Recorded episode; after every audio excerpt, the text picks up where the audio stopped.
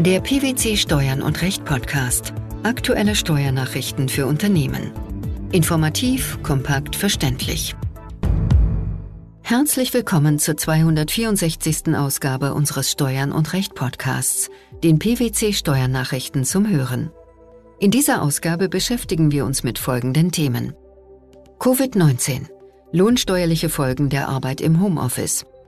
Nachträgliche Minderung des Vorsteuerabzugs bei Bonuszahlungen eines Dritten. Rückgängigmachung des Investitionsabzugsbetrags bei unterbliebener Gewinnerhöhung. In Zeiten von Covid-19 arbeiten immer mehr Arbeitnehmer im Homeoffice.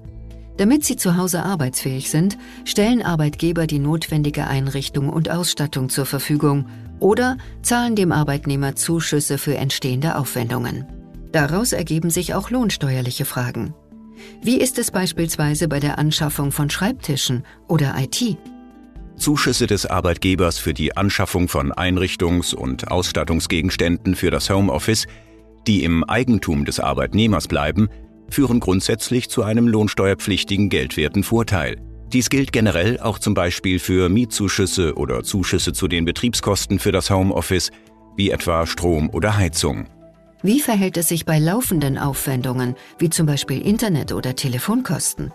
Zuschüsse des Arbeitgebers für laufende Aufwendungen, die dem Arbeitnehmer durch die berufliche Nutzung seiner eigenen IT-Ausstattung entstehen, können nach Maßgabe des Auslagenersatzes im Rahmen der sogenannten Telefonkostenregelung lohnsteuerfrei erstattet werden. Wenn lohnsteuerpflichtige Zuschüsse vorliegen, kann ein Arbeitgeber diese gegebenenfalls gemäß den einschlägigen Regelungen des Einkommensteuergesetzes pauschal versteuern. Welche Auflagen gibt es hier? Das Einkommensteuergesetz verlangt hierfür unter anderem, dass es sich bei den Zuschüssen um Sachzuwendungen handelt. Dies ist auch mit Blick auf die Neuregelung der Sachbezüge-Definition ab 2020 wonach zweckgebundene Geldleistungen und nachträgliche Kostenerstattungen grundsätzlich Barlohn darstellen, zu prüfen. Wann liegt beim Arbeitnehmer kein lohnsteuerpflichtiger geldwerter Vorteil vor?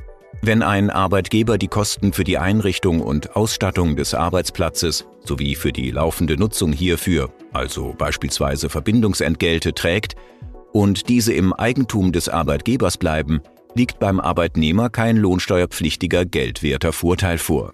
Was passiert, wenn ein Arbeitnehmer die Einrichtung und Ausstattung übereignet bekommt? In so einem Fall gehört der Wert dieser Sachbezüge zum lohnsteuerpflichtigen Arbeitslohn. Der Arbeitgeber sollte hier Pauschalisierungsmöglichkeiten im Auge haben. Außerdem sollte er für den jeweiligen Sachverhalt im Zusammenhang mit dem Homeoffice die jeweiligen Dokumentationserfordernisse und in diesem Kontext auch Vereinfachungsregelungen, die die Finanzverwaltung für den Nachweis der beruflichen und privaten Nutzung anbietet, im Blick haben. Worauf sollten Arbeitnehmer achten, wenn sie von zu Hause aus arbeiten? Soweit Arbeitnehmern im Zusammenhang mit dem Homeoffice berufliche Aufwendungen entstehen, können sie diese im Regelfall als Werbungskosten in ihrer Einkommensteuererklärung geltend machen, soweit sie nicht steuerfrei erstattet oder vom Arbeitgeber pauschal versteuert werden. Unter Umständen gibt es hier der Höhe nach Beschränkungen. Die Regelungen zum Werbungskostenabzug für häusliche Arbeitszimmer sind gegebenenfalls ebenso einschlägig. Für die lohnsteuerliche Beurteilung ist es wichtig zu unterscheiden, ob der Arbeitgeber Gegenstände übereignet oder zur Nutzung überlässt oder er Zuschüsse für den Erwerb der Gegenstände oder die Nutzung von Dienstleistungen gewährt. Daraus leiten sich wiederum unterschiedliche Dokumentationserfordernisse und Vereinfachungsregelungen ab. In unserem zweiten Beitrag beschäftigen wir uns mit Franchise-Unternehmen. Nach einem Urteil des Finanzgerichts Münster können nämlich vom Franchisegeber an einen Franchise-Nehmer weitergeleitete Bonuszahlungen den Vorsteuerabzug nachträglich mindern. Welche Frage galt es in diesem Zusammenhang zu klären? Streitig war, ob die Klägerin als Franchise-Nehmerin die in Gutschriften offen ausgewiesenen Umsatzsteuern schuldet und ob ein in Anspruch genommener Vorsteuerabzug aufgrund von erhaltenen Bonuszahlungen gemäß den einschlägigen Regelungen im Umsatzsteuergesetz zu berichtigen ist. Welcher Sachverhalt lag dem Streit zugrunde? Die Klägerin ist als Franchise-Nehmerin in ein Franchise-System eingebunden. Die Franchise-Geberin handelte mit Lieferanten Rahmenvereinbarungen aus, nach denen die Franchise-Nehmer Rabatte und Bonuszahlungen erhalten, die sich nach dem getätigten Nettoumsatz aller von der Franchisegeberin betreuten Abnehmer richten. Die Jahresboni wurden von den Lieferanten an die Franchisegeberin ausgezahlt, die diese an die Franchise-Nehmer weitergab.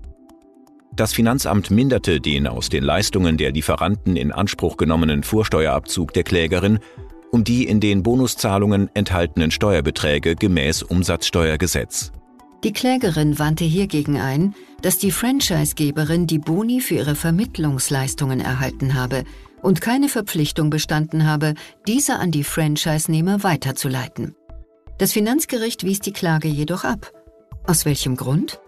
Die Bonuszahlungen stellten zwar unstreitig kein Entgelt für Leistungen der Klägerin an die Franchisegeberin dar, etwa in Form der Inanspruchnahme des wahren Wirtschaftssystems. Allerdings führten sie zur Minderung des Vorsteuerabzugs für die erhaltenen Warenlieferungen. Die Zahlungen stünden in einem unmittelbaren Zusammenhang mit den Lieferungen der Lieferanten an die Franchise-Nehmer. Dies ergebe sich daraus, dass die Boni nach dem Umfang der Lieferungen bemessen und in voller Höhe weitergeleitet wurden. Warum könne nicht festgestellt werden, dass die Bonuszahlungen Entgelte für Leistungen der Franchisegeberin darstellten? Zum einen erhalte die Franchisegeberin von den Lieferanten gesonderte Zahlungen für Vermittlungstätigkeiten und Werbeleistungen. Zum anderen bezögen sich die Bonuszahlungen nach den Konditionsvereinbarungen ausdrücklich auf die Warenlieferungen, was wie bei Rabatten eine typische Einkaufsmodalität darstelle. Dass die Franchisegeberin nicht verpflichtet war, die Boni weiterzuleiten, sei für diese Beurteilung ebenso wenig von Bedeutung wie der Umstand, dass den Franchise-Nehmern die Bonuszahlungen bei Erhalt der Lieferungen noch nicht bekannt waren. Im dritten und letzten Beitrag unseres heutigen Podcasts befassen wir uns mit einer Entscheidung des Bundesfinanzhofs zu Investitionsabzugsbeträgen. Wie lautet das Urteil? Investitionsabzugsbeträge können nachträglich im Jahr ihres Abzugs rückgängig gemacht werden, wenn der Steuerpflichtige im späteren Jahr der Investition zwar den innerbilanziellen Abzug von 40 Prozent der Anschaffungskosten vornimmt, es aber unterlassen hat, den in einem Vorjahr abgezogenen Investitionsabzugsbetrag außerbilanziell hinzuzurechnen und das Finanzamt auf dieser Grundlage einen nicht mehr änderbaren Steuerbescheid für das Jahr der Investition erlassen hat. Gemäß den einschlägigen Regelungen im Einkommensteuergesetz 2008 ist der Abzug eines Investitionsabzugsbetrags rückgängig zu machen, soweit dieser nicht bis zum Ende des dritten auf das Wirtschaftsjahr des Abzugs folgenden Wirtschaftsjahres gewinnerhöhend hinzugerechnet wurde. Wie war die Sachlage im Streitfall? Der Kläger hatte für das Jahr 2008 einen Investitionsabzugsbetrag in Anspruch genommen, erläuterte allerdings weder, für welches Wirtschaftsgut der Investitionsabzugsbetrag gebildet werden sollte, noch gab er die Höhe der voraussichtlichen Anschaffungs- oder Herstellungskosten an. Im Jahr 2009 erwarb der Kläger unter anderem einen Pkw, ein Aquarium und einen Drucker. Er minderte die Anschaffungskosten dieser Wirtschaftsgüter innerbilanziell um jeweils 40 Prozent gemäß Einkommensteuergesetz – was in der Summe dem im Jahr 2008 geltend gemachten Investitionsabzugsbetrag von 12.491 Euro entsprach. Eine gewinnerhöhende, außerbilanzielle Auflösung gemäß Einkommensteuergesetz erfolgte jedoch nicht. Sowohl die innerbilanzielle Minderung als auch das Unterbleiben der außerbilanziellen Hinzurechnung war aus den beim Finanzamt eingereichten Unterlagen erkennbar. Trotzdem veranlagte das Finanzamt zunächst erklärungsgemäß. Wie korrigierte das Finanzamt den Fehler? Nachdem das Finanzamt den Fehler bemerkt hatte, erließ es am 1. September 2016 die angefochtenen geänderten Bescheide über die Einkommensteuer und den Gewerbesteuermessbetrag 2008, in denen es den Gewinn jeweils um 12.491 Euro erhöhte. Verfahrensrechtlich waren die Änderungsbescheide auf die einschlägigen Regelungen des Einkommensteuergesetzes 2008 bzw. des Gewerbesteuergesetzes gestützt. Der Kläger war der Auffassung, der Fehler könne nicht mehr korrigiert werden, und zwar weder durch Erlass eines Änderungsbescheides für 2009 noch durch Rückgängigmachung des Investitionsabzugsbetrags in 2008 und wehrte sich gegen das Vorgehen des Finanzamts. Mit welchem Ergebnis? Das Finanzgericht Rheinland-Pfalz hatte die Klage mit Urteil vom 26. Februar 2019 abgewiesen. Der Bundesfinanzhof bestätigte nun das Ergebnis des Finanzgerichts und wies die Revision des Klägers als unbegründet zurück. Auf welche Vorschriften stützt der Bundesfinanzhof seine Entscheidung? Gemäß 7g Absatz 3 Satz 1 Einkommensteuergesetz ist der nach 7g Absatz 1 Einkommensteuergesetz 2008 vorgenommene Abzug rückgängig zu machen, soweit der Investitionsabzugsbetrag nicht bis zum Ende des dritten auf das Wirtschaftsjahr des Abzugs folgenden Wirtschaftsjahres nach 7g Absatz 2 Einkommensteuergesetz hinzugerechnet wurde. Wurde der Gewinn des maßgebenden Wirtschaftsjahres bereits einer Steuerfestsetzung oder einer gesonderten Feststellung zugrunde gelegt, ist der entsprechende Steuer- oder Feststellungsbescheid insoweit zu ändern. Dies gilt auch dann, wenn der Steuer- oder Feststellungsbescheid bestandskräftig geworden ist. Die vom Wortlaut dieser Vorschriften vorgesehenen Voraussetzungen für eine Änderung des Einkommensteuerbescheids 2008 sieht der Bundesfinanzhof als erfüllt an. Wie fiel die höchstrichterliche Begründung aus?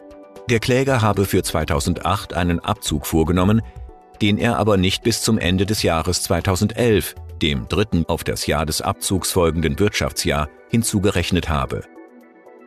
Es sei darüber hinaus auch ausgeschlossen, dass diese Hinzurechnung künftig noch vorgenommen werden wird, da die Einkommensteuerveranlagung 2009 für das Jahr der Investition wegen Bestandskraft nicht mehr geändert werden kann. Eine weitergehende, einschränkende Auslegung gegen den Gesetzeswortlaut hält der Bundesfinanzhof vorliegend nicht für geboten. Die lohnsteuerlichen Folgen der Arbeit im Homeoffice während Covid-19 die nachträgliche Minderung des Vorsteuerabzugs durch Bonuszahlungen eines Dritten sowie die Rückgängigmachung des Investitionsabzugsbetrags bei unterbliebener Gewinnerhöhung. Das waren die Themen der 264. Ausgabe unseres Steuern und Recht Podcasts, den PwC Steuernachrichten zum Hören. Wir freuen uns, dass Sie dabei waren und hoffen, dass Sie auch das nächste Mal wieder in die PwC Steuernachrichten reinhören. Steuerliche Beiträge zum Nachlesen finden Sie in der Zwischenzeit unter blogs.pwc.de slash steuern und recht.